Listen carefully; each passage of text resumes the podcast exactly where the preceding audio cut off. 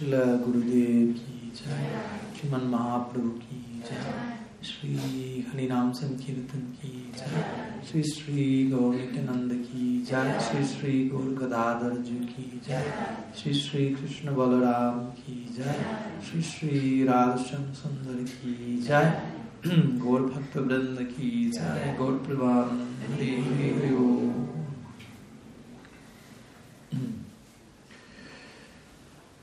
Ya. Muy buenas tardes a todos, bienvenidos nuevamente, gracias por su compañía y asociación. Y nos encontramos hoy continuando con, con nuestro tópico del día de ayer, interminable tópico, como cualquier aspecto de, de Harikata. Y hoy vamos a continuar hablando de las relaciones Vaishnavas, un tanto más enfocado en lo que es nuestro vínculo con este mundo. ¿Mm? Si lo hay. Ojalá. Debe ser parte del proyecto. ¿Mm? Ayer estuvimos hablando, un breve repaso para conectar ideas también, sobre la importancia de las relaciones en general, el principio de la relación. La vida es relacional, no sé si existe esa palabra, profesor. ¿Sí? Okay. Entonces, todo está relacionado, todo está conectado, interconectado, por lo tanto no podemos pasar por alto.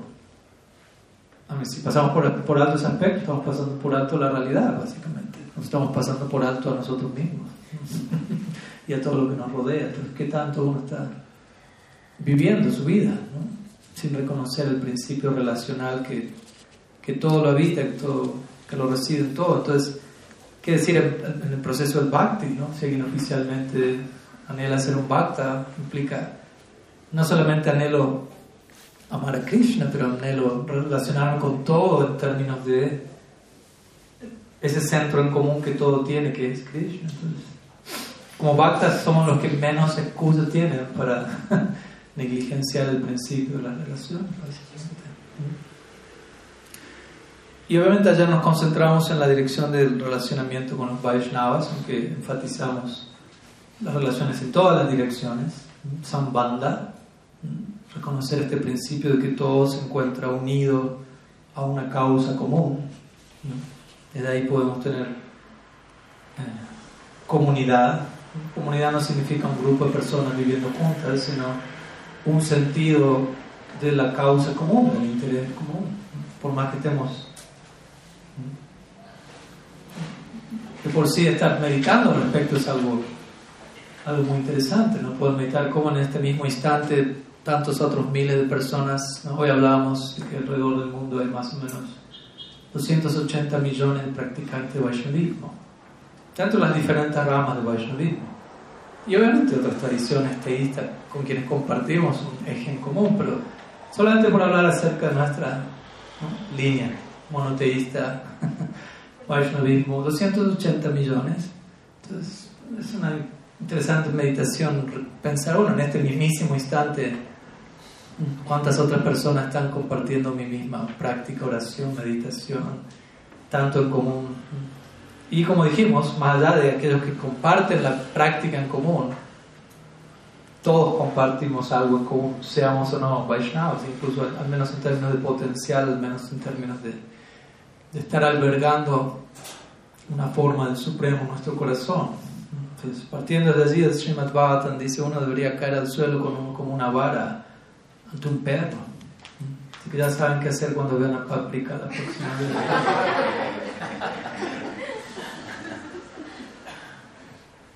Nada, ofrecer reverencia solo al Swami. Paprika merece su, dosis de pranam diario.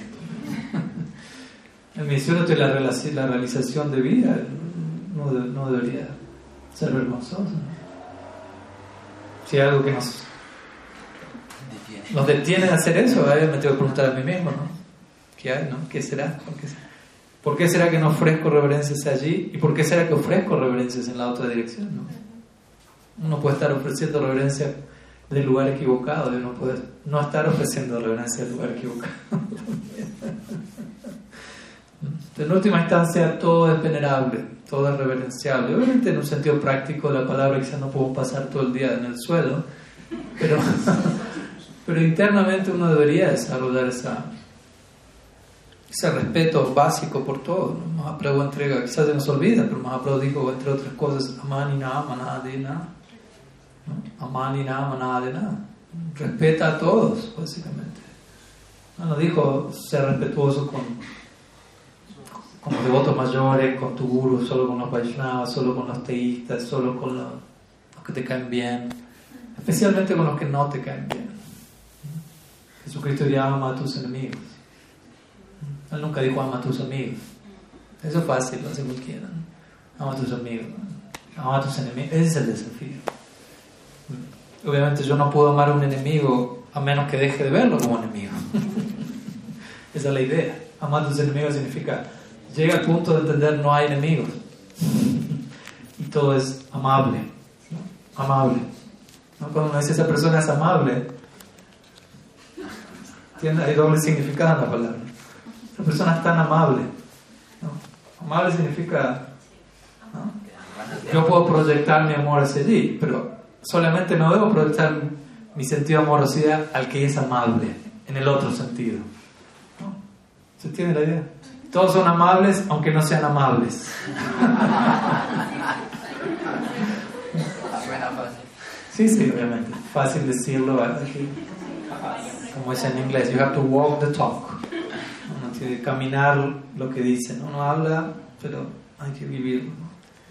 Y, y, en, y en, esa, en esa distancia ya hace la diferencia. ¿no? O sea, en, en teoría quizás ya sabemos muy bien qué es lo que tenemos que hacer. Está muy bien, entre comillas. Si no lo estamos practicando, que también lo sabemos, pero, pero ya la mayoría de nosotros sabe qué hay que hacer, ¿no? al menos en un sentido general. ¿no? Por ejemplo, respeta a todos. Ya con eso tenemos trabajo para el hogar por un par de encarnaciones, básicamente. Entonces debemos tratar de desarrollar este tipo de integridad como practicantes. ¿no? Integridad significa voy a tratar de de practicar lo más seriamente posible aquellas cosas que entiendo que son lo mejor para mí antes de buscar algo más aparte de eso, sin haber todavía dado lo mejor en esta dirección. Eso es lo que llamamos sahajismo, básicamente. No me tomo el tiempo de hacer las cosas de manera íntegra y ya estoy mirando para otro lado. En fin, no me quiero ir del tema, estamos hablando de relaciones Vaishnavas, repasando la clase anterior. ¿no? Son mis repasos.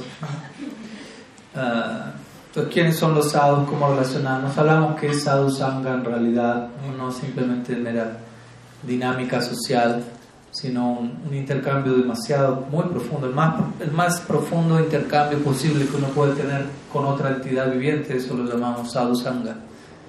Entonces, a veces necesitamos explicar eso desde ese lugar para no dar por sentado algo que puede estar ahí en el día a día, ¿no? Y como decimos, lamentablemente nos acostumbramos a lo extraordinario, porque en nuestro día a día estamos rodeados de cosas extraordinarias. Y uno no debe perder ese sentido del asombro. ¿no? A medida que se pierde el sentido del asombro, básicamente dejamos de estar vivos en un sentido. La vida se vuelve mecánica, automatizada, predeterminada, aburrida. Y obviamente en ese aburrimiento uno termina haciendo demasiadas tonterías para tratar de no estar tan aburrido. Pero no estar aburrido significa prestar un poco de atención en la dirección correcta y ya como se el un solo átomo tiene el potencial de mantenerte en estado de asombro por durante toda tu vida tomas el tiempo de mirar en la dirección correcta con la actitud correcta. ¿no? Shila Pariksit Maharaj, como sabemos, le, dijo en su momento a Sukadeva Goswami, me quedan siete días de vida, lo cual nos puede parecer poco, para alcanzar la perfección. Imagínense, le queda una semana para alcanzar la meta última. Entonces va donde Sukadeva Goswami, su Gurudev, le pregunta a Gurudev, me queda una semana, tiempo suficiente para alcanzar la meta última. Sukadeva Goswami se sonrió ante la pregunta. ¿Cuánto dijiste? Una semana. Una semana.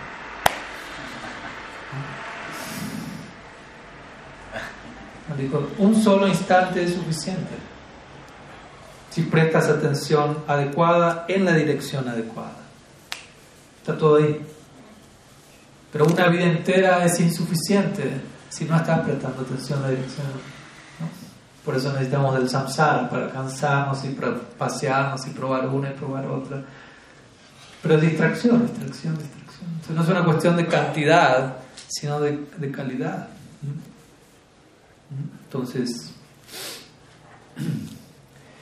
básicamente estamos tratando de enfatizar esta idea de sadhu sangha es muy importante, la relación con una persona santa, o al menos con alguien que anhela, anhela la santidad con honestidad. Como hablamos hace un rato, Apichet Suduracharos, Krishna dice Sadureva, Sadureva Samantarya.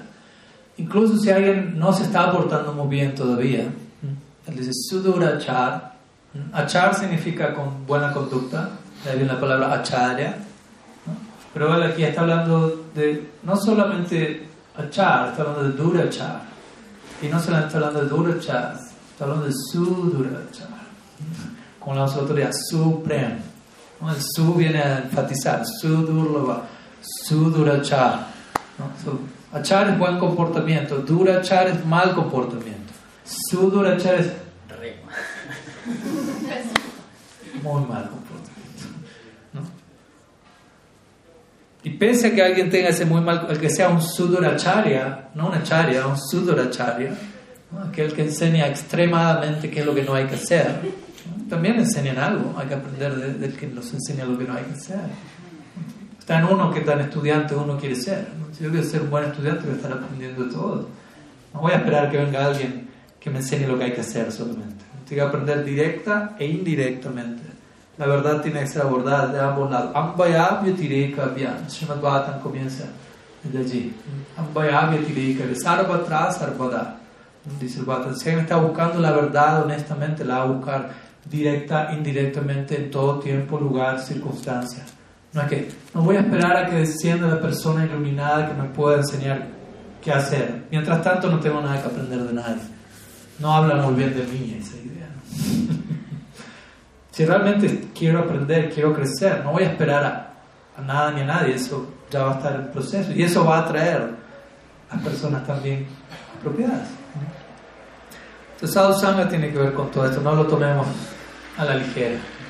Que tengamos el lujo de, de tener Sadhu Sangha todos estos días. No quiere decir que, que es algo barato que no nos estén cobrando por tener sadhu sangha no quiere decir que no haya un precio a pagar.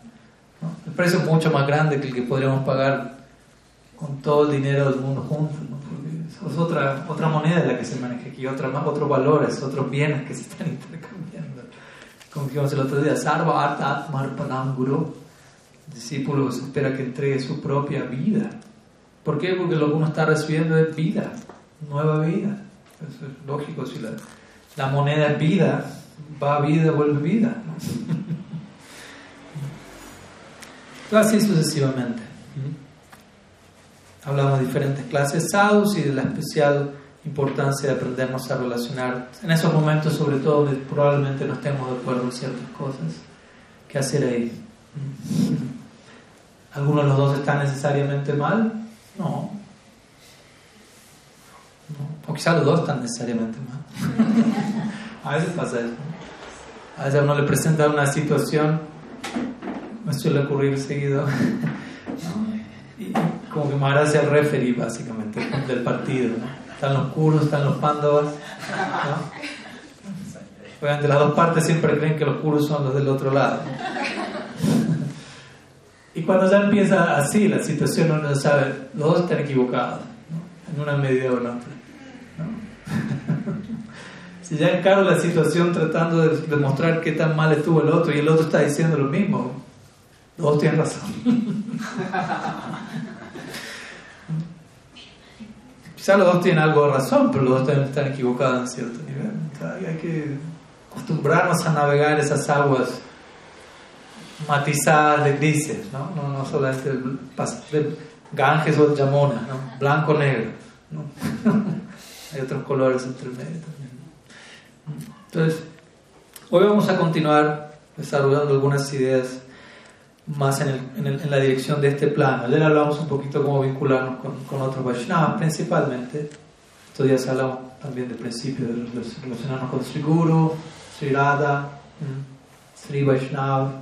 Ahora le toca el turno a Maya Shakti, o a la energía material, a este mundo, en otras palabras. ¿Cómo vincularnos con este mundo? ¿Será que nos tenemos que vincular con este mundo? ¿Sí? ¿Inevitable? ¿Qué hacer entonces? Como hablábamos el otro día, ¿no? Todo lo que existe es Bhagavan y un Shakti de Bhagavan. No existe algo aparte de eso. todo lo que existe está perfectamente integrado en el Ser Supremo. Solamente existe Dios y sus energías. No hay algo más aparte, aislado, desconectado con una existencia separada. Pues si tenemos algo más que existe separadamente, la realidad dual. Mientras que nuestros maestros y las escrituras reveladas nos, nos invitan a pensar en términos no duales. Advait Tattva. El Bhagavatam menciona esto. La realidad Tattva es Advait es conciencia no dual. Por eso nos cuesta tanto hacer las paces con la realidad, porque uno filtra toda su experiencia a través de un lente dual continuamente, ¿no? Bueno, malo, amigo, enemigo, me gusta, no me gusta, calor, frío, todo está catalogado y, y, uno simplemente busca lo que uno cree que es lo bueno y lo, lo que no encaja con eso a la papelera de reciclaje. y uno queda atascado en el mundo de la dicotomía. El temor surge debido a la absorción en la dualidad. Bhayam, Bhayam significa temor. La constante en este mundo, básicamente. Temor, temor. Queramos reconocerlo, no. Veces tenemos temor de reconocer nuestro temor. Lo cual es el, PhD del temor, por decirlo así estamos temerosos de reconocer que estamos temerosos. ¿Y cuál es la, causa? Por el temor no es la causa, el temor es un síntoma.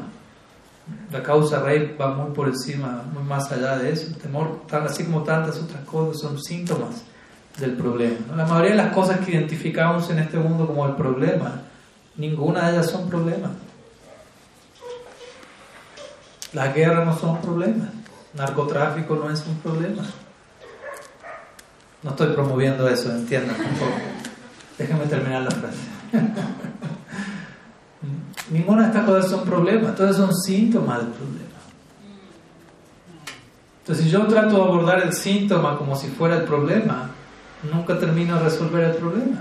Simplemente causa un poco de alivio temporal al síntoma, pero el problema sigue ahí de raíz y toma una forma aquí, aparece por allá, rebota por allá resolví algo acá ya está saliendo por allá, voy corriendo por allá ya está por allá. Porque no estoy tomando la situación y desenraizando la situación. Entonces, la absorción en la dualidad causada obviamente por avidya, por la ausencia de debida educación, el debido conocimiento, nos hace movernos por este mundo de forma totalmente desorientada filtrando la realidad a través de un mundo de prejuicios. Y eso nos lleva a actuar de determinada manera y a cosechar determinados. Y uno de esos prejuicios y lentes y, elementos que debemos reajustar es cómo nos estamos relacionando con este mundo. Porque muchas veces uno como practicante espiritual va a decir, ah, las personas en este mundo no saben cómo relacionarse con este mundo. Y, y es verdad. Pero eso no quiere decir que uno sepa cómo relacionarse con este mundo. Que yo simplemente acuse a alguien de hacer algo mal no indica que yo lo esté haciendo bien. Si probablemente estoy acusando demasiado como otros están haciendo algo mal, probablemente soy yo el primero que debería trabajar sobre eso. ¿Cómo relacionar con, con este mundo? ¿Cómo relacionar con este Shakti? Nosotros somos un Shakti de Bhagavan, una energía de Dios, Tatasto Shakti. Este mundo es otra energía de Bhagavan, Maya Shakti. Somos distintas energías de vuelta con una fuente en común. No hay necesidad de, de estar peleando, por decirlo así, de estar viendo una energía va, está en contra de la otra. No necesariamente. No es que Maya Shakti está en contra de nosotros. Muchas veces nosotros estamos en contra de Maya Shakti. porque no la vemos ni la respetamos como lo que es, no le damos su debido reconocimiento como una energía al servicio de Dios e intentamos ponerla al servicio nuestro. Y eso es un insulto a Maya Shakti. Pero no le extraña que el resultado de esa ecuación sea catastrófico. Pero no porque Maya Shakti está ahí me quiere hacer sufrir caer. No, esa es otra manera de, de victimizarlo. ¿no? si no es Satán, es Maya Shakti. Hay alguien ahí afuera que está tratando teorías conspiratorias sin fin. Entonces, Maya se encuentra al servicio de Bhagavan. Eso está descrito una y otra vez en el Shastra. Maya Shakti está al servicio de Krishna. Ofrece determinadas posibilidades, oportunidades. ¿Por qué? Porque va a haber almas que van a escoger eso. Entonces tiene que existir la agencia que facilite esa experiencia para que eventualmente la decisión última en la dirección del amor divino sea voluntaria también. Pero tiene que haber una segunda opción. A veces las personas te preguntan, ¿pero por qué, por qué Krishna no lo hizo todo de tal manera que, que lo amemos a Él desde el comienzo? Y la idea es que, es que el amor es una decisión voluntaria. Entonces, si yo no tengo la opción de elegir, o sea, amar a alguien quiere decir elegir amar a alguien. Y para elegir amar a alguien tengo que tener una segunda opción aparte de esa. ¿Se imaginan? Yo les digo, tiene la opción de amar a alguien. La siguiente pregunta es, ¿cuál es la otra opción? Y yo digo, no, no hay otra opción. Y ¿qué tanto estoy, puedo elegir? ¿No? ¿Se entiende? Y la segunda opción obviamente no puede ser la misma que la primera, pues no, hay, no es una opción. Entonces la siguiente opción tiene que presentar un panorama considerablemente diferente. Y Maya Shakti está allí para satisfacer esa demanda de manera que la elección voluntaria en la dirección del amor tenga pleno significado, que no sea una cosa forzada. Como digo siempre, yo le pongo un, un arma en la cabeza y le digo, bueno, ame a Krishna. Sí, pero si, si ya llegué a Krishna Prem, me va a decir usted, ¿no? Por temor a que le huele la cabeza. Por temor a ser opuesto al amor. Vayam Entonces tengamos cuidado que en el nombre de un proceso que, que, apunta al amor se termina enfatizando más el temor que otra cosa. ¿no? Puede pasar. Entonces, Maya Shakti está al servicio de Bhagavan. Eso no tiene, no hay duda, eso no, no, estamos cuestionando si Maya Shakti está al servicio de Bhagavan. El cuestionamiento es, ¿qué tanto estoy yo al servicio de Bhagavan? En la medida que yo esté al servicio de Bhagavan, voy a reconocer que Maya Shakti está al servicio de Bhagavan y todos vamos a estar celebrando, todos están al servicio de Bhagavan. Pero en la medida que yo no estoy al servicio de Bhagavan, entonces el efecto que vamos a experimentar en relación a Maya Shakti sí es, es, enredo o ilusión, como a veces lo menciona. Pero eso tiene que ver con nuestro acercamiento a Maya Shakti, viéndola como un portal cuyo centro soy yo. Entonces, esa distorsión de la realidad genera todo el resto de, del proceso. Como el Bhagavad Gita lo describe, Dhyaya, Dhyaya, Visaya, Dhyaya, Todo Visaya, Pumsam Sangati, Supachayate, etc la contemplación de los objetos, los sentidos, viene el apego, etcétera, etcétera, etcétera. Entonces, debidamente abordada, Maya Shakti va a contribuir a nuestra causa. Nos va a hablar acerca de Krishna. Este mundo no está en contra de Krishna. Si uno observa el mundo, si uno observa la naturaleza, uno va a captar mensajes, indicios de divinidad. Cuando Mahaprabhu dice en el Sikshastra, con Trinada, Pisa Tarora Trata de ser tolerante como el árbol. Él estaba viendo un árbol, como cualquiera de todos los árboles que podemos ver aquí. Ahora yo les hago una pregunta a ustedes. ¿Cuántas veces viendo uno de los árboles que hay aquí enfrente, ustedes se recordaron de esta línea del psiquiatra? No me tienen que decir, ¿no? Probablemente no ninguna. O algunas veces. Ojalá me digan siempre cada vez que veo un árbol.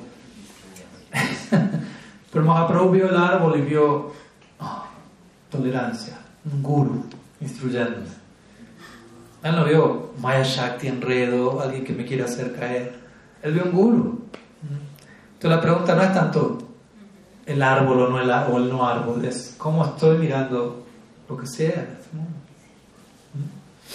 Entonces si abordamos la realidad con la actitud correcta, todo nos va a estar indicando Krishna, todo nos va a estar hablando de su propia fuente. Si, si nos acercamos hacia el mundo de manera no violenta, no explotativa, la naturaleza del mundo no, como diría mi Gurmar, no se van a guardar sus secretos, pero los van a compartir con nosotros. Pero cuando uno se anda por el mundo como un peligro público, todos se van a, ahí viene, salgamos corriendo. Entonces, uno no va, no, no, va a sentir que nadie le está diciendo nada o que nadie le está enseñando nada. Porque a veces uno anda por la vida pensando, yo soy el que tiene algo que decir y que enseñar y todos me tienen que escuchar a mí. Voy a subir un nuevo posteo. Así el mundo me escucha y se espera realmente Pero probablemente si veo un árbol no, no voy a estar como... Antes pensamos, ¿qué provecho, ¿qué provecho puedo sacar de esto? Entonces, esto es un tema de recalibrar, ¿no? como diría el GPS, recalculando. El mundo material, energía material no significa malo, en contra mío, algo que hay que evitar, potencia ilusoria que me quiere hacer caer. Significa, es una energía material, una de las energías de Bhagavan que debo aprender a concebir y valorar, como cualquier otra potencia. Otra, Sambandha, primero Sambandha, después Avidea. Si no hay Sambandha, esa Avidea me hace temblar. Sambandha significa primero entender qué es qué, y Avidea significa cómo yo me comporto en relación a ese entendimiento. Entonces, yo no entiendo qué es el mundo, no me voy a acercar al mundo muy amistosamente. Quizá ni me voy a acercar, voy a ser indiferente, que es otra forma de violencia, de las peores. Entonces, si tengo un sambandha equivocado, va a, seguir una videa equivocada. Ni les cuento el prayoga cómo va a ser. Entonces, si tengo un, un, entendimiento errado de la relación, va a haber una relación errada.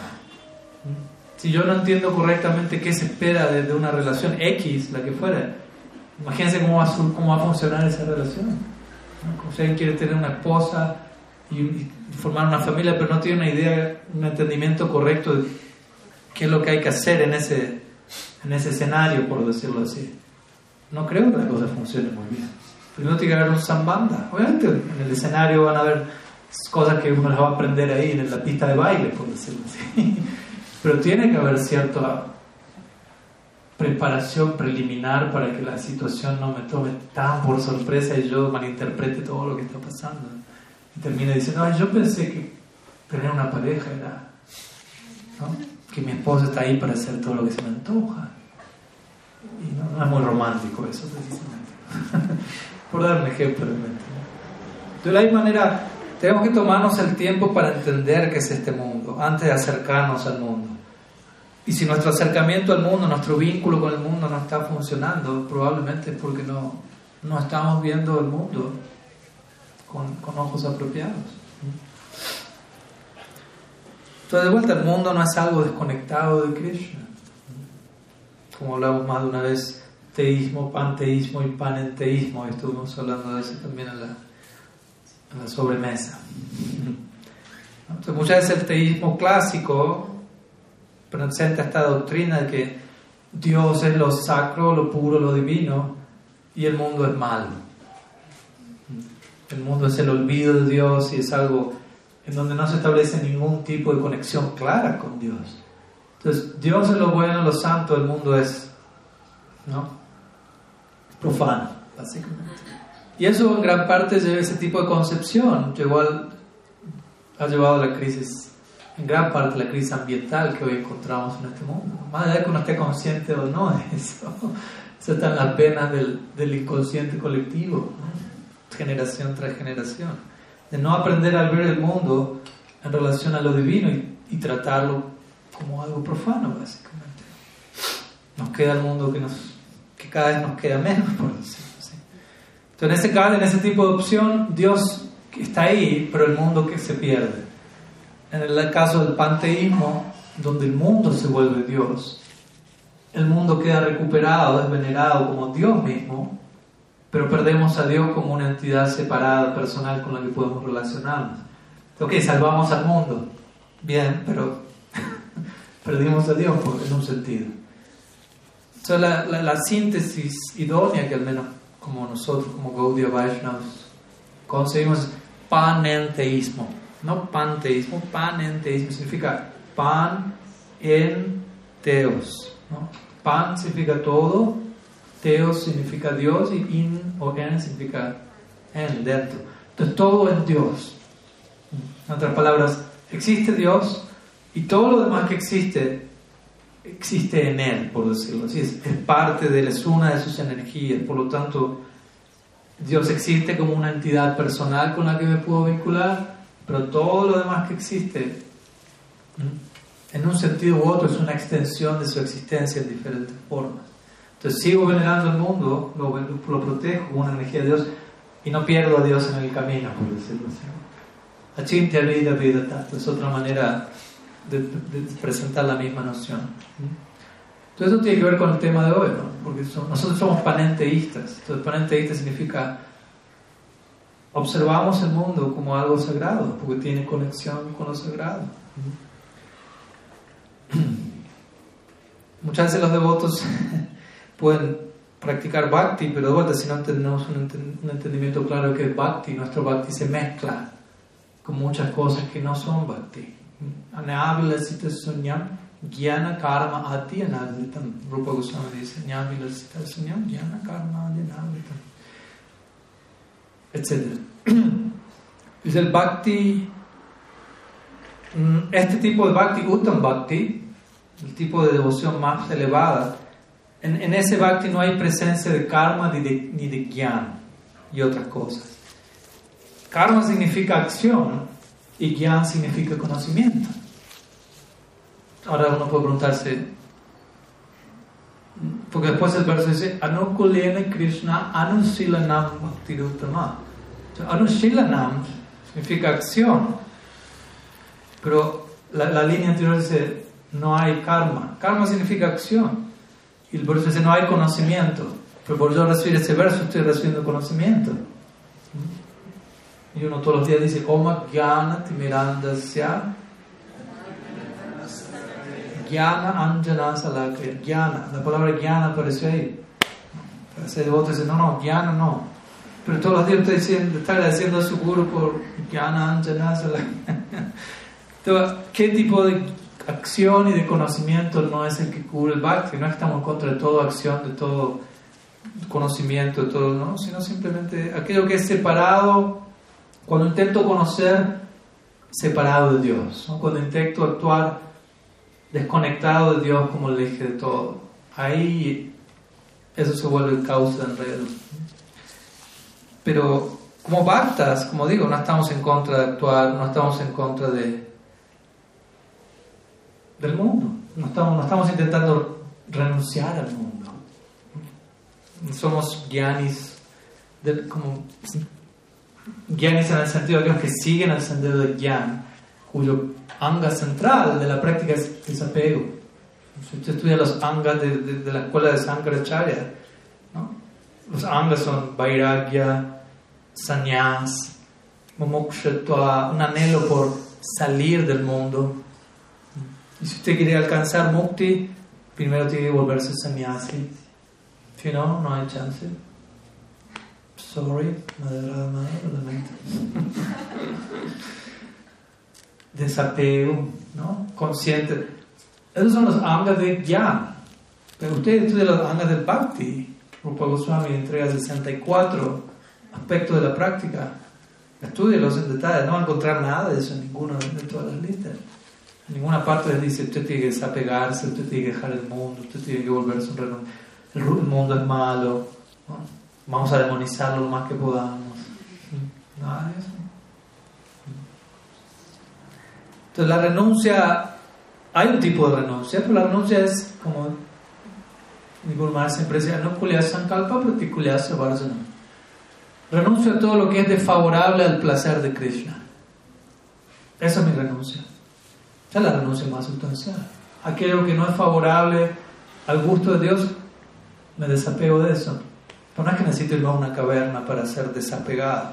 Puedo estar en una caverna, estar más apegado, puedo llevarme todos mis apegos a la caverna. A veces tenemos esa idea y por eso el, Vaishnavismo, el Bhakti a veces es difícil de entender, porque la mayoría de la gente se guía externamente. Entonces, muchas veces la gente confunde que alguien es avanzado espiritualmente si aparece con taparrabos, dreadlocks, untado en cenizas, quizá una guirnalda de calaveras para sumar. ¡Wow! Esa persona es súper avanzada. Ni lo conozco, quizá fue alguien que se vistió por una obra de teatro, pero finalmente llegó a mi guru. La persona le pagaron para, para actuar de personaje del señor Shiva en una obra o algo así. Pero tenemos esa idea, confundimos avance espiritual con desapego. Porque obviamente comparado a la, a la, vida mundana de apego, alguien que aparece en un extremo de desapego es como, wow, esto es el extremo opuesto. Y uno, uno concluye, esto es súper espiritual. No necesariamente. O sea, no estoy desmereciendo todo eso, pero el punto es, un devoto probablemente no aparezca en taparrabos. Ojalá que no. o prepárense en todo caso. Su Sukadev Goswami puede visitarnos en cualquier momento. Ni taparrabos va a haber en ese caso. Pero mi punto es, generalmente un devoto es alguien que se mantiene trabajando, ocupado en este mundo, pero idealmente vinculando todo con Cristo. Externamente no se lo ve como alguien extraordinario, no, aparece como alguien, oh. pero probablemente esa persona es más avanzada que alguien que está viviendo en la caverna. Probablemente. por eso dice Vaishnavira Kriya Mudra Vijnana No es fácil de, de entender a un Vaishnava. Pueden vivir en una caverna, pero no estar vinculando este mundo con Dios. No se está tomando ese trabajo de integración. y alguien puede estar ocupado en este mundo, viendo este mundo como una energía divina. Y es un nivel superior de desapego. Una cosa es, no me vinculo con este mundo para no enredarme. Otra cosa es, me vinculo en este mundo en servicio a Krishna. Hay que estar más desapegado para poder hacer eso exitosamente que simplemente estar a una distancia de eso. ¿Mm? Por eso Srimad Bhagavatam dice, si alguien quiere alcanzar la perfección en Bhakti, Bhakti Yoga es siddhana nirvinona shakto. Na nirvinona ashakto. Uno no debe estar ni, muy desapegado ni muy apegado, dice para practicar Bhakti y alcanzar el éxito. Pues si está muy desapegado, no va a utilizar nada en servicio a Krishna porque está demasiado desapegado. y si está demasiado pegado, no va a poder utilizar nada en servicio a Krishna porque lo va a utilizar todo en servicio a usted. El otro no va a utilizar nada en servicio a nadie. y el otro lo va a utilizar todo en servicio a sí mismo. El devoto está, es el sendero medio. Igual Bhakti es sendero medio. No es ni el extremo del desapego ni el extremo del apego. Hay un tipo de apego y hay un tipo de desapego, pero Krishna de por medio. Entonces, cuando nosotros como bhaktas hablamos de, de trascendencia, no estamos hablando de ningún tipo de, de algo que tome la forma de, de un rechazo. Muchas veces concebimos la trascendencia en términos negativos, ¿no? ya lo hemos hablado el otro día. Ser trascendental algo es dejar de hacer esto.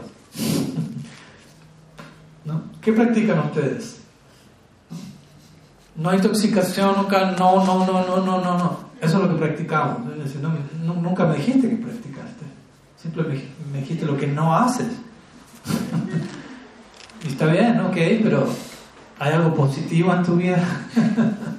o son una larga lista de don'ts. ¿no? no hacer, no hacer, no hacer, prohibiciones. ¿Qué hay? Llama y llama. ¿no? Hay cosas que hacer, cosas evitar hacer, pero si no hay una contraparte positiva, ¿Qué tanta trascendencia estamos alcanzando? De vuelta, ¿no? Trascendencia no significa eh, frialdad de corazón, rechazo. Soy trascendental, este mundo no tiene nada ahí, no hay nada allí.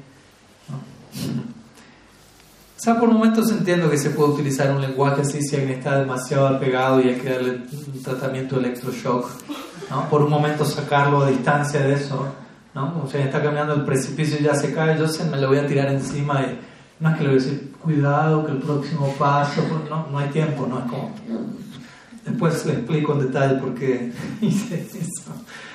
Pero en la medida que el diálogo progresa, uno tiene que entender, no, trascendencia no tiene que ver con rechazar nada. Trascendencia no es evasión, trascendencia es integración. No es rechazar el mundo, es ver qué hago con este mundo en relación a su fuente. Esa es verdadera trascendencia. Alguien que es trascendentalista no anda escapando de todo. No hay necesidad de escapar de nada. Si estoy en el lugar correcto internamente, no tengo que escapar de nada. Porque de vuelta no hay enemigos por fuera. El hecho que estoy escapando de todo y rechazando todo no habla de lo, que está, de, lo que estoy escapando por fuera, probablemente lo que estoy escapando por dentro. Entonces, trascendencia, de vuelta, no es escape, no es evasión, no es rechazo. Trascendencia es, mm, un término que me gusta siempre, es integración de complejidad. Hay mucha complejidad ahí dando vuelta, por todos lados. Tengo que hacer algo con eso, tengo que saber integrar todo eso, volverlo a alcanzar una síntesis mayor en mi vida, donde todo aquello que no logro acomodar, lo logro acomodar, hay manera de acomodarlo. Todo tiene una fuente en común. Si estoy consciente de la fuente en común, todo es acomodable. Si no estoy consciente de la fuente en común, me ahogo en un vaso de agua en cinco minutos. Todo se me viene abajo todo en un segundo, porque no, no tengo, como dice en inglés, the bigger picture, ¿no? panorama más amplio en vista. Y uno ve personas que pasan un, un, mero detalle y se le viene abajo toda la estructura. A uno le pasaba eso de niño. ¿no? Tenía un juguete y estaba en éxtasis, pero el juguete se rompía y se acababa. Era el apocalipsis, Uno no podía ver más allá de ese momento, ¿no? Era, era, había demasiada estrechez de concepción de las cosas, no, eh, no había, no, hay vuelta atrás, se rompió el autito, es como, se acabó, se acabó, se total. Obviamente con el paso de los años uno madura, ojalá, y, ya entiende que la vida continúa si se me rompió esto o aquello, pero muchas veces mm, no están así. Entonces, el punto es que necesitamos seguir ampliando nuestra capacidad de armonizar y de integrar complejidad que anda dando vueltas. ¿no? Un monje franciscano que, me inspira mucho se llama Richard Rohr, no sé si lo conocen.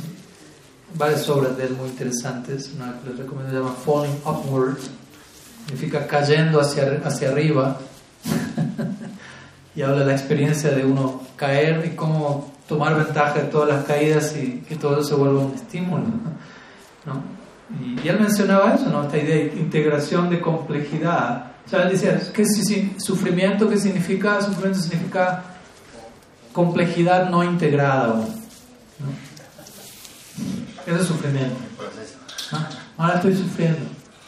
Sí, te creo. Pero eso habla de que hay algo que no has logrado integrar, no has acomodado la ecuación de tu momento presente. No, tenemos tiempo para jugar la víctima aquí. Estoy sufriendo. Oh, haga algo, ataque al agresor. No, no hay agresor. Hay complejidad que integrar, no agresores que atacar. Entonces, como devoto estamos tratando de, de ser, cuando uno dice es una persona íntegra, tiene que ver esa persona ha integrado varias cosas. ¿no? como devoto queremos ser personas íntegras, personas completas, personas balanceadas, como hablamos hace un rato, seres humanos eh, equilibrados. Si, hay, algo de, si hay algo de lo más desagradable es de la boca para afuera estar hablando conceptos teológicos completamente sofisticados pero en la práctica ser un ser humano completamente disfuncional. Es como, es un escándalo, algo así. No me da vergüenza ajena, básicamente. ¿no? Veces pasa, ¿no? Especialmente si uno tiene una filosofía tan rica, tan detallada, tan profunda como la que tenemos nosotros. Eso es peligroso. Eso es genial, pero es peligroso.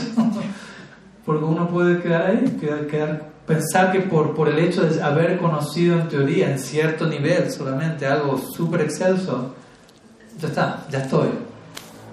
Y no, una cosa no quita la otra. No puedo la, la información más elevada, pero información debe generar transformación. Si no hay transformación, la información se vuelve una causa de orgullo, una causa de evasión, toda una larga lista de disfuncionalidades en el nombre del Bhakti. Como dijimos en estos días, en el nombre de lo más elevado terminamos justificando lo más aberrante. Puede pasar, es una de las grandes tentaciones que tarde o temprano nos puede llegar.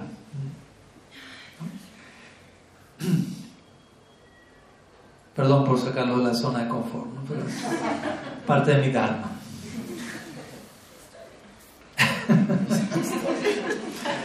sé que duele, sé que duele, pero es sano,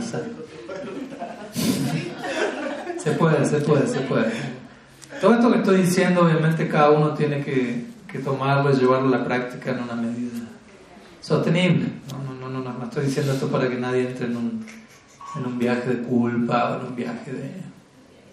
¿no? Tomar el látigo y empezar a... No puede ser otra forma de ego eso también quedar más y yo, y yo que no hago esto, y yo que fallé, y yo, yo. La palabra que más suena es yo, yo, yo, yo. La próxima vez va a encarnar uno como un yo, yo. Yo, yo, yo. Entonces queremos ser, de vuelta, seres humanos. No queremos perder nuestra humanidad. ¿no? Como trascendentalista no significa dejó de ser humano. Porque a veces el nombre ser trascendental nos volvemos inhumanos soy, tan trascendental a todo, ¿no? Que ya no demuestro afecto por nadie, que ya no siento nada por nada. soy súper trascendental. No, no, probablemente necesite ir a terapia esa persona. Nada trascendental. Entonces, no queremos perder nuestra humanidad, no, queremos ser devotos, pero queremos ser ser humanos, retener nuestra humanidad. No es tanto, la, la idea aquí no es un club de, de superhéroes, por decirlo así, ¿no? No es que venimos a volvernos superhéroes devocionales. Primero vuelve a ser un ser humano devocional, después hablamos de superhéroes, después entramos en, en toda esa serie, pero primero son un ser humano devocional, integre su humanidad con su práctica del bhakti. Porque igual, en última instancia, y eso no es un acto preliminar, eso es algo que se extiende hacia, hacia la eternidad última. Queremos servir eternamente a Krishna. ¿Cómo, ¿Cuál es el nombre de, ¿Cómo, denominamos los pasatiempos de Krishna muchas veces? Nara Lila. ¿Qué significa Nara Lila? Pasatiempos semejantes a, lo, a los humanos. Y son los pasatiempos más elevados. Krishna Raya Tikka Kila Sarvotama Nara Lila Taravapu Tanharasaru Gopa Visha Vinukar Navakisha Natavar Nara Lila Haya Nuru Krishna Dakura Kuswami dice Ah este, este Krishna Lila en su versión Nara Lila, Krishna como un ser humano, es el más elevado de todo el punto es, usted quiere ir al Nara Lila, más le vale que preserve su humanidad, porque allí todos siguen siendo humanos, divinos y humanos. Su humanidad está divinizada. Pero no es que eliminen la humanidad para volverse divinos. Si usted está en ese proceso, no va a terminar en Golok la aviso, se va a llevar una sorpresa. Entonces nosotros promovemos, mi Gurman lo llama humanismo divino. Entonces los dos tienen que permanecer en la ecuación. Vida humana con todo lo que eso implica. Preservar toda la sensibilidad de la propia de la vida humana y más bien preservarlas y desarrollarlas en relación al ideal divino, donde la humanidad alcanza su pleno potencial. Entonces tiene que ver con el punto de hoy, cómo relacionarnos con este mundo de vuelta. Tenemos una experiencia humana en este plano y tenemos que retener nuestra humanidad al interactuar con este mundo. Obviamente no puede interactuar con este mundo y perder su humanidad en el marco de eso. No por el mundo, sino por la calidad de la interacción de uno. Uno puede interactuar animalísticamente y obviamente no, quedó un ser humano ahí de por medio ya, pero, pero el potencial está allí. necesitamos actuar, vincularnos con este mundo, pero mantener un tipo de, de visión que nos, nos, nos ayude a no perder de vista qué es el mundo. como si eso no, alcanza a escuchar un, día, un 5 de septiembre de Maharaj en una clase, listo, ya sabemos cómo, qué es el mundo, quién soy yo cómo vincularnos. Por hoy sí, sigamos mañana, pasado, continuamente, así como tantas voces suenan en nuestra cabeza y dicen siempre lo mismo por años y vidas. ¿Cuántas veces en la cabeza vienen cosas son completamente absurdas, sin propósito, pero una y otra vez viene el mismo mantra? Para este lado, para este. Y uno todavía le presta atención. Y, dirige, su vida en base a esos dictámenes.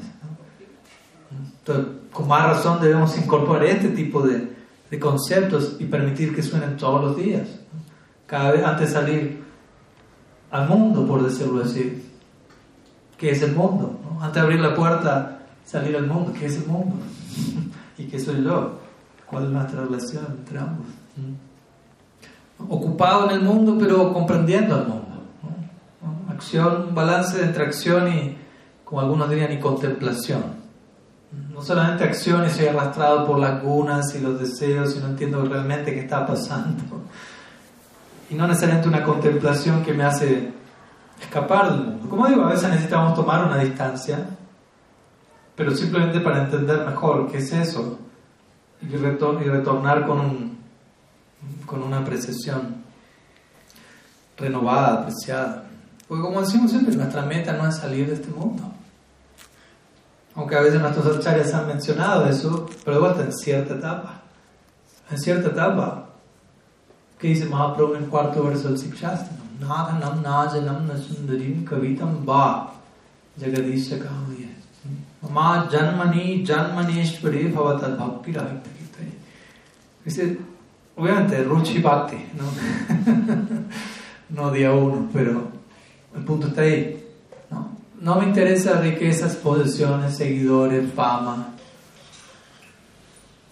únicamente me interesa ocuparme en Bhakti, devoción incontenible hacia ti. Y si tengo que volver a este mundo una y otra vez, ¿ok? ¿Qué importa? Bienvenido sea. Porque Bhakti, ¿cuál es la meta de Bhakti? Bhakti. Otra vez, si prema Bhakti. Bhaktya, dice Srimad Bhagavatam. Bhaktya sanjataya bhaktya, que dice el bhakti proviene del bhakti. Pero eso también implica, el bhakti lleva a otra forma de bhakti. Sadhana bhakti lleva bhava bhakti, bhava bhakti lleva prema bhakti, pero bhakti, bhakti, bhakti. Es una idea. Eso muestra cómo el bhakti es la meta suprema, la práctica y la meta suprema. Bhakti es sadhana, bhakti es sadhya. Bhakti es la práctica y la meta.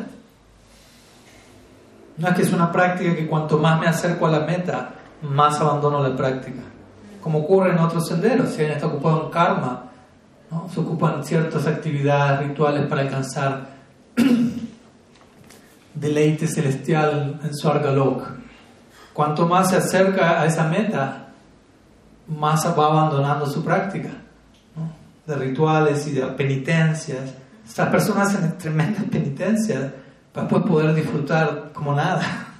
Eso es interesante se restringen del todo para luego poder no restringirse en absoluto. Entonces, cuanto más se acercan a esa meta, ya dejan todo eso y se van a Swarga por un par de años y después volverán, pero bueno, será su meta. O alguien que practica Gyan se ocupa de ciertas prácticas, pero cuanto más se acerca a Brahma Sayuja, abandona todas sus prácticas para obtener mukti. Pero cuanto, cuando, cuando, en la medida en que un bhakta avanza en su meta, cuanto más se acerca a la meta, más aumenta su práctica de bhakti. Entonces eso muestra que bhakti es la práctica y la meta suprema. No hay, no hay algo más. No hay algo más porque no hay algo más.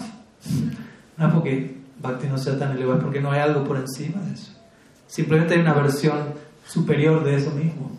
Y esa, y esa superioridad no tiene fin. Entonces nuestra meta, mi punto es no es mukti, nuestra meta no es irnos a este mundo. Entonces mi punto es, no tenemos nada contra este mundo. Mahaprabhu dijo, si, si para, para, que mi bhakti crezca tengo que volver a este mundo una y otra vez. Que venga, no hay problema. ¿Qué problema hay? Si, si, puedo estar practicando bhakti, obviamente esa es la idea. Si estoy practicando bhakti, no estoy en este mundo. ¿Qué es, qué es este mundo? ¿Qué es qué mundo material? Ese es un punto clásico. Pues incluso un practicante de Bhakti puede expresarse en esos términos. No, Maharaj, tengo mi, mundo, mi vida material y mi vida espiritual. Eso, usted elige crear esa, esa dicotomía en su vida. Si usted quiere mantener las dos activas, ok, su problema, su decisión, su problema. Usted elige pensar en todavía tengo una vida material y mi vida espiritual. ¿Por qué no tratar de que todo sea su vida espiritual? Y eso que ve como material, empezar a verlo de tal manera que ya no es material. ¿Se entiende la idea? no necesariamente tiene que haber una vida material. ¿Qué es vida material? ¿Qué entiende por vida material?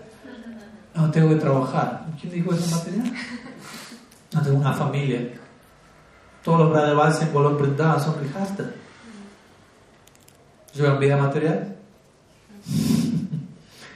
Siempre le digo eso a los devotos. ¿no? A veces los devotos se pasan de,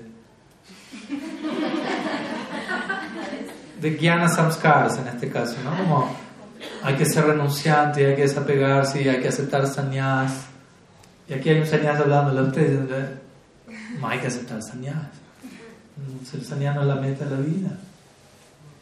No es que por ser sañas uno más elevado que alguien que no es sañas. De vuelta, uno va a Golok nadie es sañas.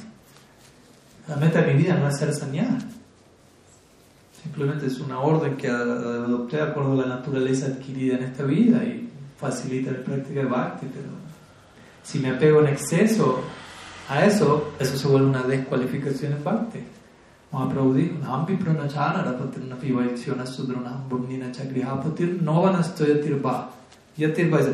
Yo no soy sannyasi. Él era sannyasi. en un sentido formal, en un sentido sustancial, yo no soy sannyasi. Kupi Vartu Pada Kamalayor Dasa Dasa. Entonces, sirviente, sirviente, sirviente Sri Krishna. Entonces, tengamos cuidado con crear estas dicotomías, ¿no? con concebir que algo diferente a. ¿no? Muchas veces he escuchado haciendo diferencias de no sé, devoto interno y devoto externo. Ay, Dios mío. Esas expresiones me dan escalofrío. Devoto interno y devoto externo. ¿Qué significa eso? No? ¿Qué significa eso? O sea, podemos hablar de esos términos, pero no como los entendemos muchas veces. Yo puedo ser un devoto interno si estoy internamente preocupado con el bhakti, un devoto externo si soy un devoto por fuera nomás.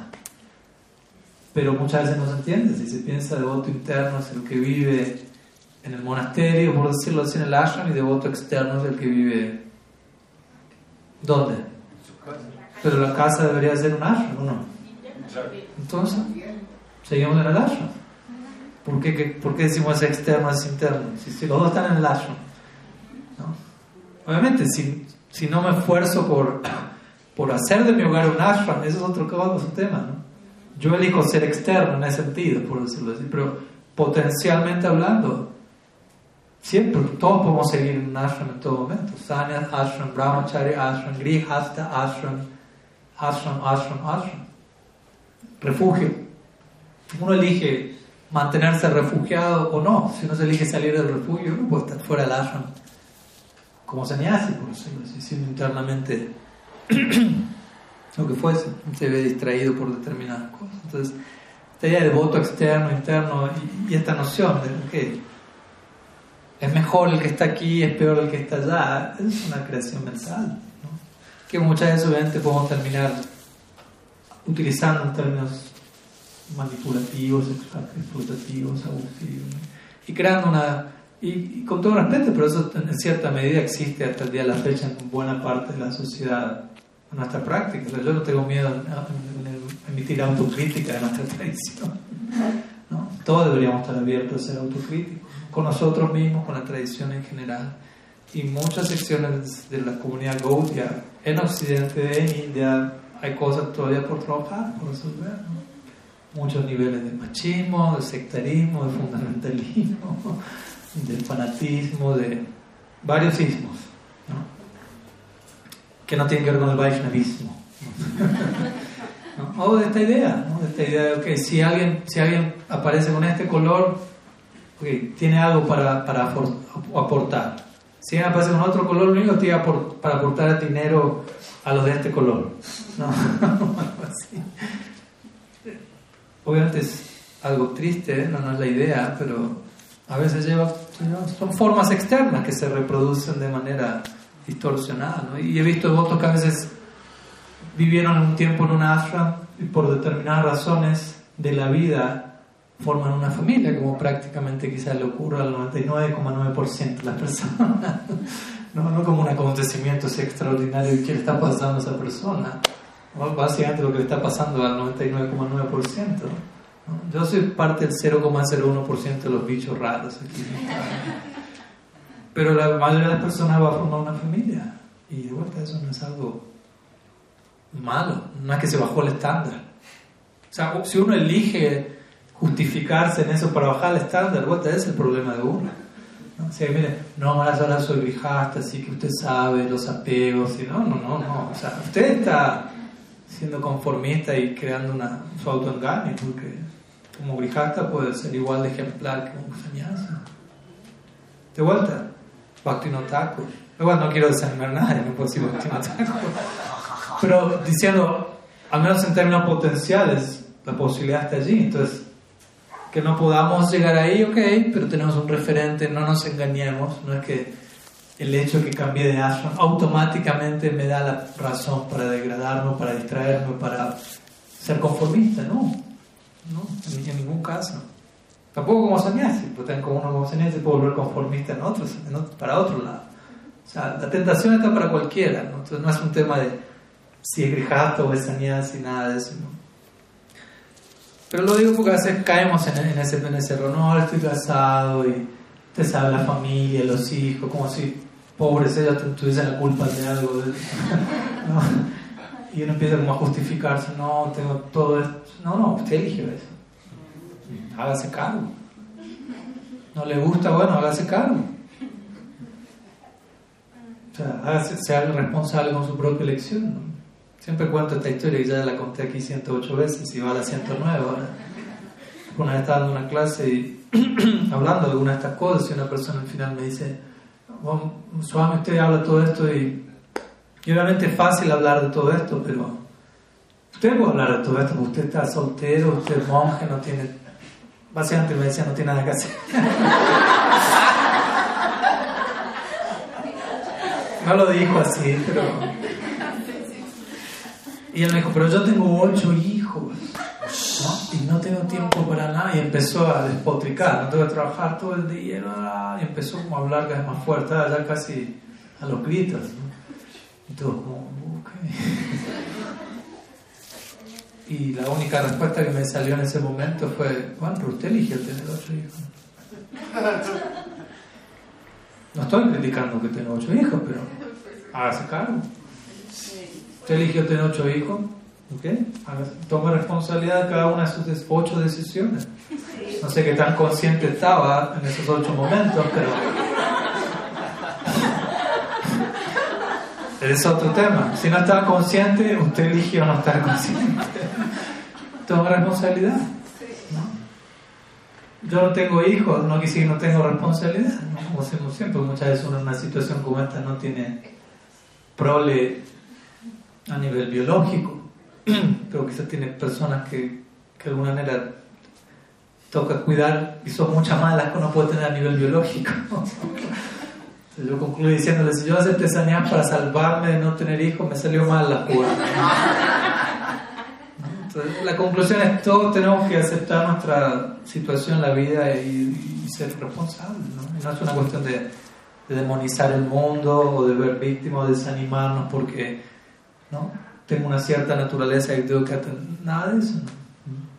Y recalco esto porque sé que para muchos a veces puede ser incluso traumatizante atravesar transiciones como vida monástica, vida de familia. O si no es traumatizante, obviamente va a ser complejo. Y va a ser complejo, obviamente. ¿no? ¿Quién dijo que iba a ser fácil? ¿no? ¿Quién dijo que algo tiene que ser fácil? ¿No? Cuidado con, con tener esa expectativa en la vida. ¿no? ¿Dónde está lo fácil? ¿Dónde está lo? Y buscar lo fácil nomás. No va a funcionar. Así no, la vida no funciona con lo fácil. Como hablamos hace un rato, fácil es uno de los dos extremos. Los extremos no son nunca buenos. Los extremos son fácil y no. Imposible. Fácil e imposible son los extremos. Punto medio, difícil. Lógico. ¿Cuál es el punto medio? Si no, fácil, fácil no es el punto medio. Imposible tampoco es un punto medio. Si todo es fácil, es frustrante al rato. Ya me aburrí de que algo sea fácil. Si algo es imposible, me frustré porque nunca puedo terminar de hacerlo. Si algo es difícil, ah, tengo un desafío por delante. Puedo crecer. Me cuesta, me equivoco, pero lo intento y ah, funciona. Si uno quiere estudiar guitarra, un instrumento, yo le paso un ejercicio y ya, les, ya, ya, ya le sale. Otro, le paso el mismo. Ya me sale, deme algo más difícil. Estoy pagando para que me dé algo difícil. ¿No? Si no se pierde el gusto, ¿no? No, hay, no hay crecimiento, no hay cambio. ¿no? Entonces, tratemos de, acostumbrarnos a movernos en la vida de esa manera, ¿no? buscando lo fácil, abrazando la dificultad, teniendo la palabra difícil no es una mala palabra. no. O sea, que algo es difícil no quiere decir que algo es difícil, quiere decir que algo me resulta difícil. Probablemente porque, porque yo soy el difícil. Muchas veces yo soy el difícil. Lo que es simple me, es un problema. Pero no es un problema. Es integridad y complejidad que tengo que integrar, rato. Todo el mundo no es malo. ¿no? Krishna está viviendo aquí y ejecutando sus lilas. ¿Qué tan malo puede ser un lugar que Krishna escoge como el escenario perfecto para ejecutar su más elevado lila, el planeta Tierra? Krishna mismo viene a ejecutar su prakat lila, su nara lila aquí. Ese es el escenario. ¿Qué tan malo puede ser algo así? No es un punto claro que Krishna mismo se lo está diciendo a uno. Yo estoy yendo allá. Se guarda con ver esto como algo. Mejor me voy de acá cuanto antes. Krishna está diciendo que vamos para allá. Y uno se está yendo para el otro lado. No, ve a Krishna viniendo y uno se está allá. De vuelta, nuestra meta no es, no es irnos de este mundo, no es irnos a ningún lado, ¿no? en un sentido. Golok ni siquiera es un lugar al que hay que ir geográficamente. Golok Brindava no es un planeta geográfico, material, ¿no? tridimensional, tiempo, distancia, no me tomo un avión y llego a tantos kilómetros. La distancia no es en kilómetros físicos, ¿no? es, un, es un cambio, es un estado de conciencia. Pero si estoy allí en términos de conciencia, no tengo que ir a ningún lado. Entonces, el templo es un estado de conciencia. Un devoto hiper avanzado no necesita un templo. Porque ya es un templo, ya está, nunca se fue del templo. No es que Gorkishore Babaji necesita que construyan un ashram en Mayapur para, para conectarse con Krishna o algo así.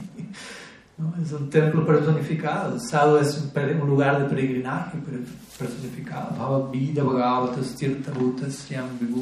Tirti Kurbanti Tirtani, cioè Santa Stina Gadavita. Vidura le dijo Maitreya Muni, Maitreya Muni le dijo a Vidura, me voy de peregrinaje. Ah, Vidura sonrió y dijo, debe estar bromeando, dijo, ¿te vas de peregrinaje? Tú eres un lugar de peregrinaje personificado, ¿no? Y un sitio de peregrinaje se vuelve sitio de peregrinaje porque personas como tú están yendo ahí. Y tú dices que vas a un peregrinaje. Tú estás purificando el lugar no estamos en ese nivel y necesitamos el templo, pero el punto es, el propósito de un templo es, yo entro al templo, recibo lo que recibo, salgo del templo y ojalá no salgo del templo. Más bien el templo se extiende donde quiera que estoy yendo. Porque al final del día entiendo el templo la apertura del templo en última instancia se hace acá, la inauguración se hace acá, como dijimos el otro día, ¿no? Los Mahotsavs se celebran acá. Una vez mi Guru estaba con un devoto y este devoto le decía, tengo un proyecto muy importante, muy grande. 5, 6, 7 millones de dólares y estamos haciendo esto y esto. En esa dirección, ¿no? Proyecto grande. Y mi Guru le dijo, yo tengo un proyecto más grande. El otro quedó como, ¿más grande? Como diciendo, no puede haber más grande, yo tengo que estar haciendo. Digo, sí, tengo un proyecto más grande. ¿Cuál es ese proyecto? Estoy tratando de abrir un templo en mi corazón, me dijo. está difícil el proyecto, pero estamos en el intento. Bastante más ambicioso ese proyecto. de la manera, ¿no? El mundo no es, no es algo malo, el mundo tiene el potencial de ser un templo, donde quiera que uno vaya, como digo, Mahaprabhu ve gurus en todas partes. si yo ahora no veo eso, ok, no me puedo forzar a eso, pero sé que el templo está allí. Por lo momento vengo al templo, es importante obviamente, pero ojalá que cuando salga al templo me siga comportando como me comportaba dentro del templo. Si lo hacía mal diría, un, nivel de canista de y devoto neófito, significa va al templo, por lo menos va al templo. se comporta en el templo bien, por lo menos se comporta bien, ¿eh? pero cruza la puerta del templo a otra persona. No logra todavía ¿no? extender la experiencia y entender, el templo sigue. ¿no? no ahora estoy en el mundo material, otra identidad, otro... Puedo entrar al templo, sale el templo, esta mudra desaparece, aparece y de vuelta, no es que quizás la mala intención, por lo menos por algo hay que empezar, pero eventualmente el templo se extiende, el templo se extiende. Nunca me salí del templo. Golok Vrindavan es un estado de conciencia. De vuelta, el mundo ya deja de ser visto como el mundo. Si la Prabhupada Bhaktisiddhanta, con eso terminamos él diría una frase muy especial, diría, todo es potencia, todo es parafernalia potencial a ser ocupada en el servicio de Krishna. Eso es lo único, lo único que existe en la realidad es, es eso, parafernalia potencial a ser ocupada en el servicio. Todo, todo tiene ese potencial. Él diría, todo este mundo está hecho tierra, agua, fuego, aire, éter. En un sentido Esos cinco elementos están simbolizados en el plato de arte el incienso, tierra, fuego, el fuego, agua, el agua, éter, el sonido, campanita, caracol, aire. Entonces, en otras palabras, todo el mundo está simbolizado ahí. ¿Qué hago con el mundo? En la forma del plato de arte. Lo ofrezco Luego recibo el remanente de ese yo. No es que yo me quedo sin nada. Pero primero conecto el mundo con mi fuente. Entonces todo es para, para Fernalia potencial a ser ocupada en servicio de Krishna. Sangha Siddha Bhakti, Jiva Goswami diría. Cualquier cosa que hace puede ser Bhakti. Obviamente hay que ser honesto y sincero. Maharaj, yo sigo de sicario, pero al servicio de Krishna. Pero el punto de esa actividad es que no son bhakti intrínsecamente, como pegarse una ducha. Puede volverse bhakti si lo hago con la conciencia correcta. No es que, uh, ahora estoy en Maya durante los próximos cinco minutos pegándome una ducha, desconectado de Krishna.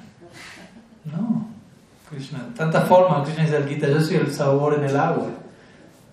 Uno se pega una ducha y agua, uno puede conectar desde tantos lugares. Estoy bañándome para preservar mi sadhaka deja, este cuerpo de practicante al servicio de Bhagavan. Entonces, no es mi cuerpo entonces, es todo un tema de cómo me aliento y cómo vivo las cosas. Entonces, diferentes tipos de actividades pueden ser conectadas con Bhakti en diferentes niveles, en diferentes etapas. Incluso actividades que por momentos lamentablemente se, satanizan en, un nivel extremo. ¿no? ¿no? voy a ir para ese lado en detalle porque eso ya es otro, otro seminario extremo, pero me acuerdo que un tiempo dimos una clase ¿Puede, ¿Puede la vida sexual ser un aspecto del bhakti o no? Sí, la respuesta es sí, obviamente. Obviamente no, no, queriendo abusar de la idea y tratar de justificarlo o injustificarlo, pero todo puede ser parte del bhakti. ¿No? Un tema que, que tanta capacidad tenemos de conectarlo todo con nuestro proyecto de ser seres humanos balanceados, equilibrados y ofrecer esa humanidad en servicio. Pero primero tratemos de ser seres humanos balanceados, equilibrados, Y eso es parte de la ofrenda también, no es algo separado. Entonces, si un devoto necesita cierta experiencia en su vida, cierta transición dentro de un marco de honestidad y sinceridad, hay lugar para ciertas cosas.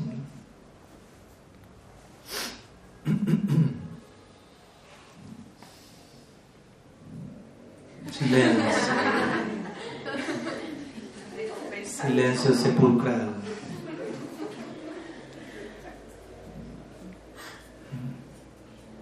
Un devoto necesita sanar cierto aspecto de su cuerpo psíquico y hacer cierta terapia hacia ayuda, obviamente que yo no lo voy a hacer a esa persona. No hace falta eso, cante cante Hare Krishna y sea feliz. Sí, pero entre cante y sea feliz hay un paréntesis con varias cosas ahí a considerar. Hay que llenar esa parte también.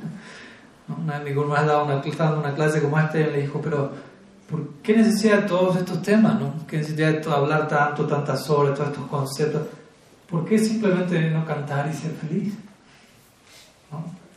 Canta y ser feliz. Y mi mamá le preguntó, ¿y usted está haciendo eso?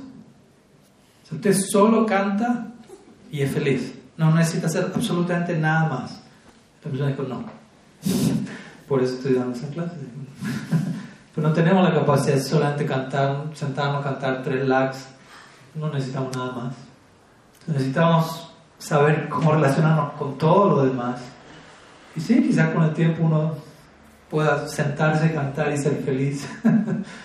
Pero no seamos simplistas a la hora de presentar esas fórmulas cuando todavía estamos llenos de ciertas necesidades no integradas que tienen que ser abordadas, que pueden ser abordadas en el marco del Bhakti. El Bhakti es supremamente poderoso, generoso, amplio, profundo. Entonces nos da la oportunidad de, acomodarlo prácticamente todo. No, no de vuelta para engañarnos y querer justificar lo injustificable, pero Bhakti es muy poderoso.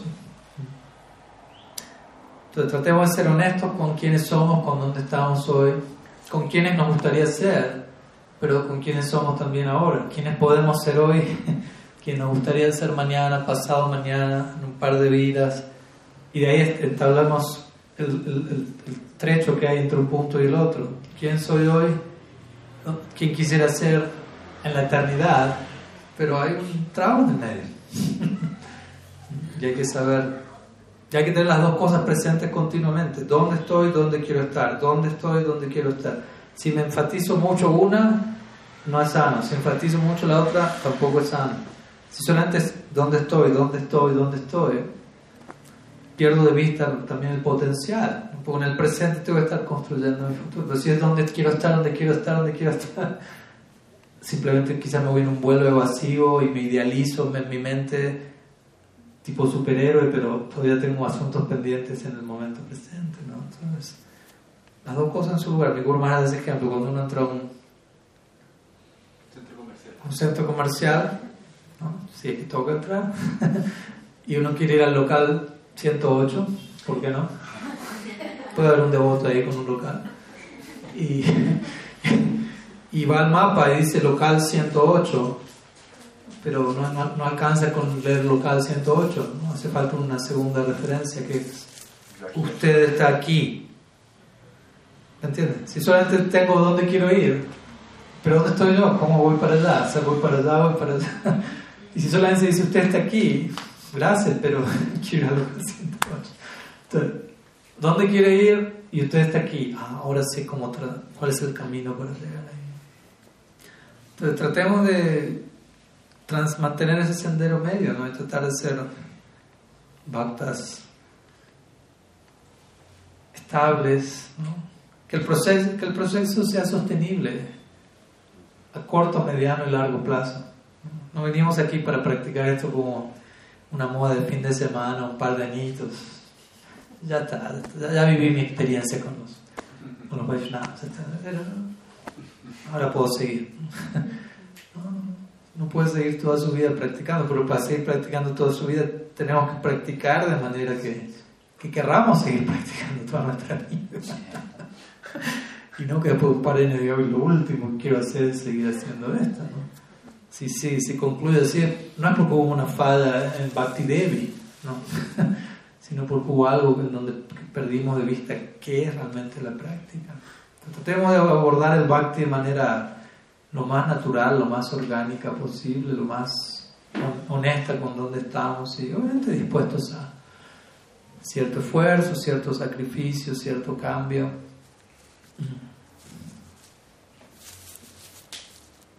Y con el paso del tiempo todo, todo sigue andando.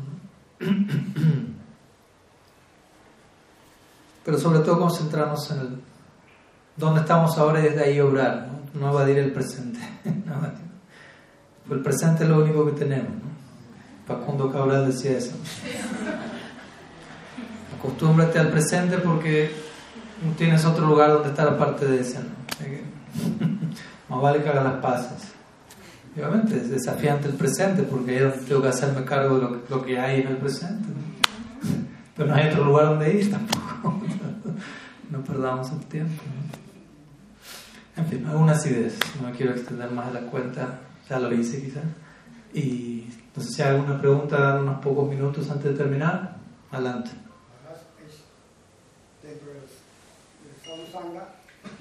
Pero si la mayoría de decir algo así, la mayoría de las personas del Sadhu Sangha están en la dualidad, en la relatividad. No podría ser Sadhu Sangha. O más bien, el Sadhu Sangha podría ser más positivo cuando escucha uno un kata de un guru fidedigno, porque en general mis actos me definen, tanto adentro como afuera. Obviamente que, que uno esté practicando bhakti en una medida u otra no significa que uno ya trascendió la dualidad o que ya es totalmente trascendental, etc.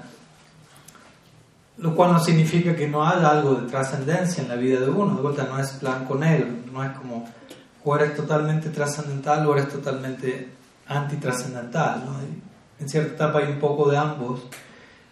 Y que uno aún se vea afectado por, por cierta relatividad no quiere decir que uno no pueda ocuparse en sadhusanga o que uno no pueda brindar sadhusanga.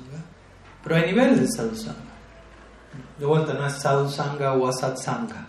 Hay niveles de asatsanga, hay niveles de sadhusanga y obviamente se nos recomienda tener la guía, el refugio de Vaishnavas avanzados, excelsos, que estén más allá de, la relatividad en la que yo puedo seguir. y yo, pero obviamente yo tengo también que hacer mi parte, que es, como hablábamos el otro día, abrirme a esa experiencia, estar dispuesto a la transformación, porque si no, puedo estar delante del Mahabhagavat Acharya más grande del planeta y no hay transformación porque yo no estoy haciendo mi 50% obviamente que esté ese 50% del otro lado también es importante.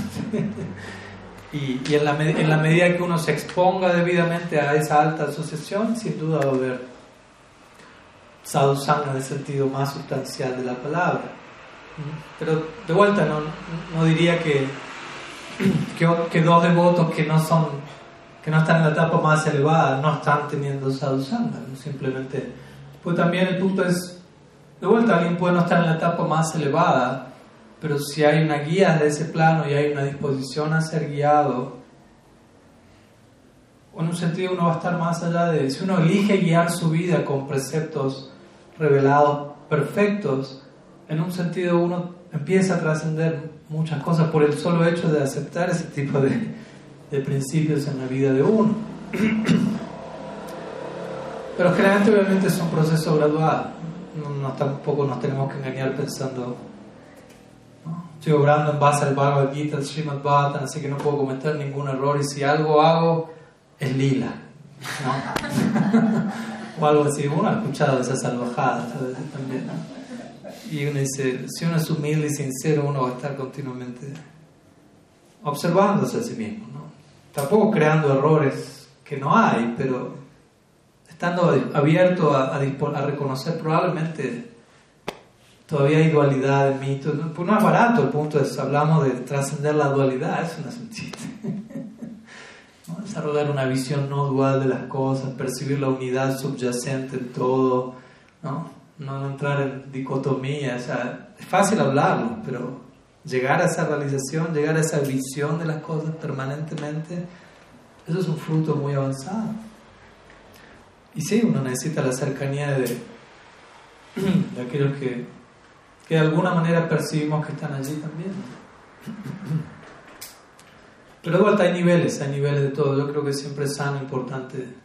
Como Rupa Goswami dice, hay niveles, distintos niveles de Vaishnavas, distintos niveles de Vaishnava y distintos niveles de Sadhu Sangha, distintos niveles de Sadhu. Sadhu no es solamente Uttam Mahabhagavad, un Kanishta Adhikari es un Sadhu. De vuelta, Krishna dice Sadhu Reva Samampya. Incluso usted la está embarrando tremendamente todavía pero sinceramente quiere rendirse a mí, pero por la fuerza de ciertos samskaras previos, todavía caen ciertas cosas, sin querer caer en eso, pero su naturaleza. Pero realmente uno anhela cambiar y uno se arrepiente sinceramente cuando eso pasa. Krishna dice, para mí esa persona es un sadhu. De vuelta, no para usar esa instrucción y, ah, bueno, yo soy sadhu entonces y puedo seguir haciendo esto y Krishna me va a seguir considerando no, tan generoso es misericordioso no, no, no, es la idea ¿no? pero eso habla de sí, de, su generosidad sin duda alguna y de qué, qué, qué importante es la fuerza de la sinceridad es el punto aunque esté fallando si sinceramente anhelo hacer las cosas bien y me arrepiento sinceramente eso es más poderoso que no estar fallando y quizás enorgullecerme porque no estoy fallando. Y obviamente ese es el peor error. Como hablamos el otro día con los devotos, a veces hay devotos que siguen los cuatro principios regulativos impecablemente, pero se enorgullecen y empiezan a ofender a otros y se ocupan Vaishnava Parad. Y alguien, algún otro devoto puede tener un problema con un principio regulativo, pero humildemente se arrepiente y no ofende a nadie. ¿Quién está mejor parado de los dos? pero uno muchas veces tiende a demonizar la caída externa, por decirlo así. Pero es mucho peor ofender a un Vaishnava. Entonces, no es tan fácil determinar dónde está cada uno parado internamente a los ojos de Krishna. Cuidado con uno ponerse uno de juez en esa situación. en algunas ideas. ¿Tiene una pregunta? Sí, Maharaj. Eh, usted hace un momento decía que, que parte como de poder servir a Dios en relación a la energía de Maya Chakti era como ocuparse en las cosas que a Krishna le satisfacían. Y en términos de eso, el Harikata y el Harinama pues está de adentro. Y me pregunto si, por ejemplo, cuando uno se siente afectado por cosas materiales que son como que uno considera todavía siente violento, ya sea por identificación con el cuerpo, no como la situación de ciertos animales en condiciones pues fuertes o de personas que les ocurren ciertas cosas, bastaría antes que crear una cierta militancia en torno a esto con orar en función de esa alma, o sea, podría ser nuestra participación con el mundo para evitar cómo entrar en esa... Yo diría que obviamente que hay validez en el punto de orar por alguien más y, y como usted dice, especialmente uno como Vaishnava que ha descubierto esta causa superior, hay otras, tantas otras causas nobles en este mundo, en tantos niveles, pero obviamente no hay tiempo para participar en todas. uno tiene que decidirse en algún punto, en cuál es la causa más abarcativa que de alguna manera incluye todas las demás causas. ¿Cuál es la causa de todas las causas? y obviamente sabemos cuál es. Entonces yo diría que, aunque suene desconectado, lo mejor que yo puedo hacer por todas esas entidades vivientes, la causa o la situación que fuere, es yo volverme un mejor devoto Porque no, no, estoy en contra de que uno pueda orar por alguien, no, no digo que sea un ejercicio dañino ni en absoluto, pero a veces uno necesita orar por, por, la, por la condición en la que uno se encuentra. Pues incluso el orar por otro puede ser una evasión a, hacer un reconocimiento integral de dónde estoy parado, qué necesito, qué tengo que cambiar y, y adoptar los pasos para que esa transformación ocurra. Y, entender, en la medida que yo me vuelvo más y más avanzado, automáticamente eso es una, es una bendición para el universo entero. si alguien se vuelve una persona santa, un devoto puro, esa es en un sentido la más grande caridad para todo el planeta. Sam Sarvo Vaishnavadino, dice Krishna Arjuna en los Puranas. Sam Sarvo Vaishnavadino, Deva Palita Vaishnava, etc. El mundo entero está sostenido por los Vaishnavas, dice Krishna. ¿Cómo van a entender la presencia de personas santas? es el aporte que más suma a toda esta existencia, aunque prácticamente nadie esté al tanto de eso.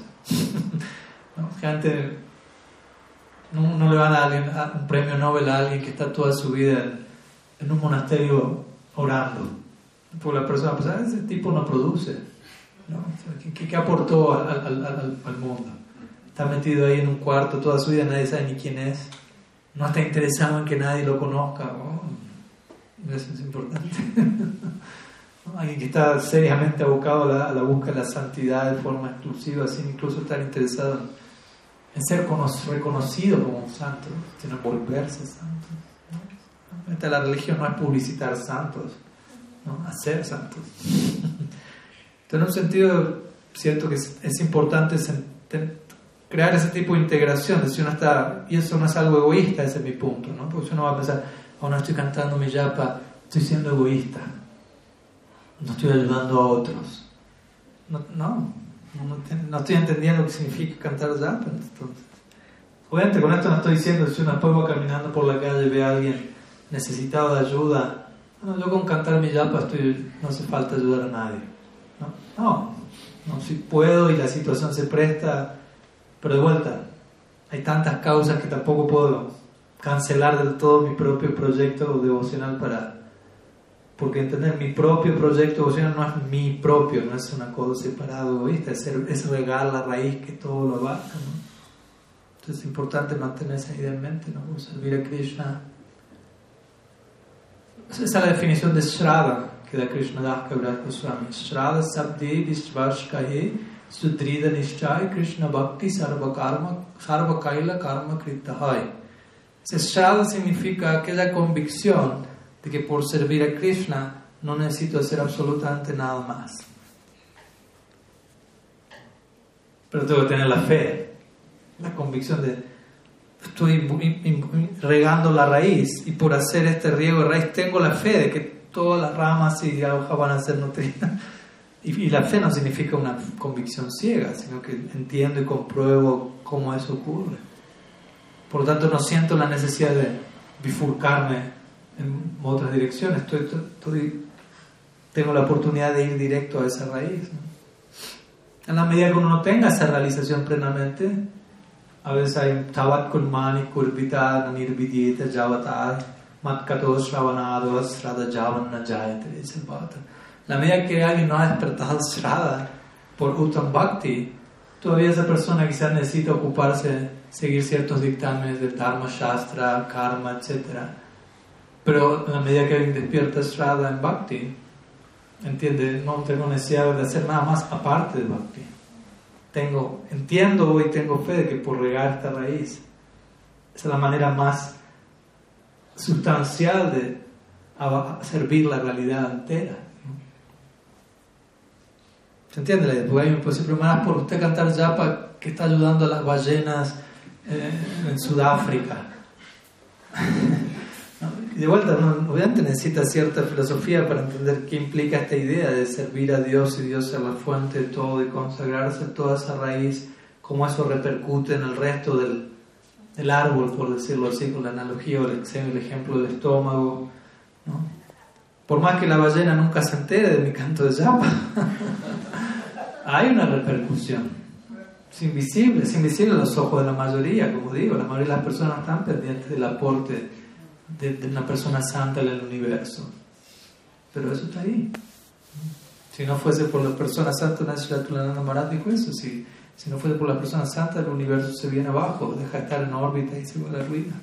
Se mantiene en órbita por la.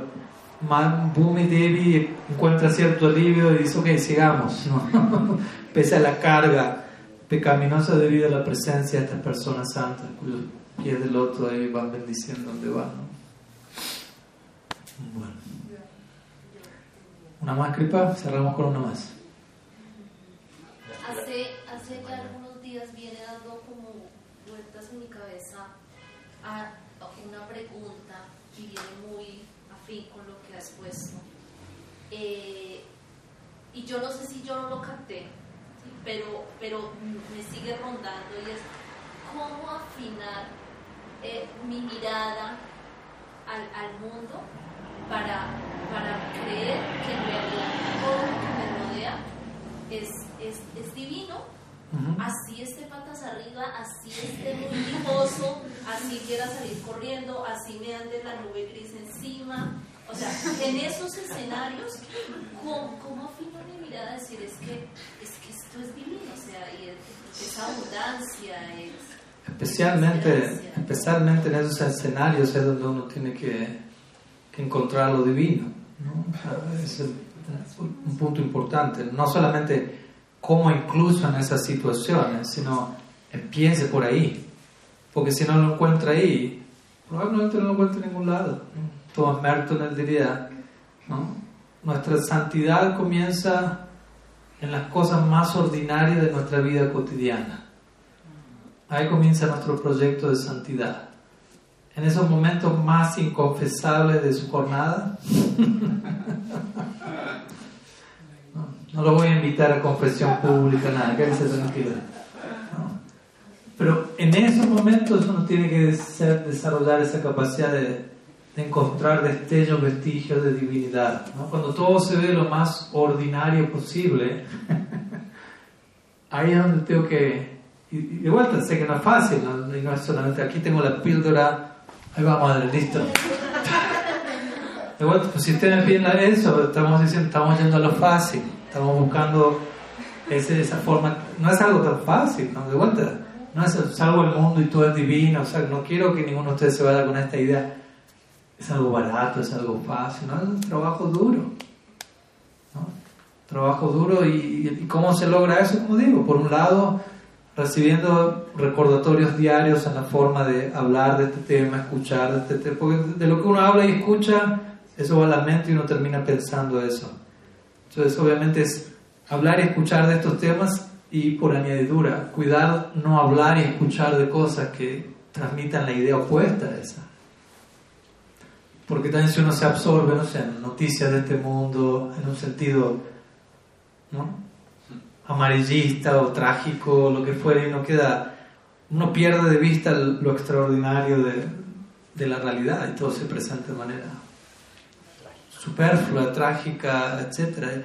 Y uno empieza a proyectar esa visión y uno está lleno de temor y de ansiedad y de cálculo y, ah, todo se presenta como... Como Krishna le dice a Arjuna al Gita, por un lado le dice, Dukkha le amas Ashwatam. Este mundo es temporal y lleno de sufrimiento. Bienvenido. y le dice, uy, ¿qué hago acá?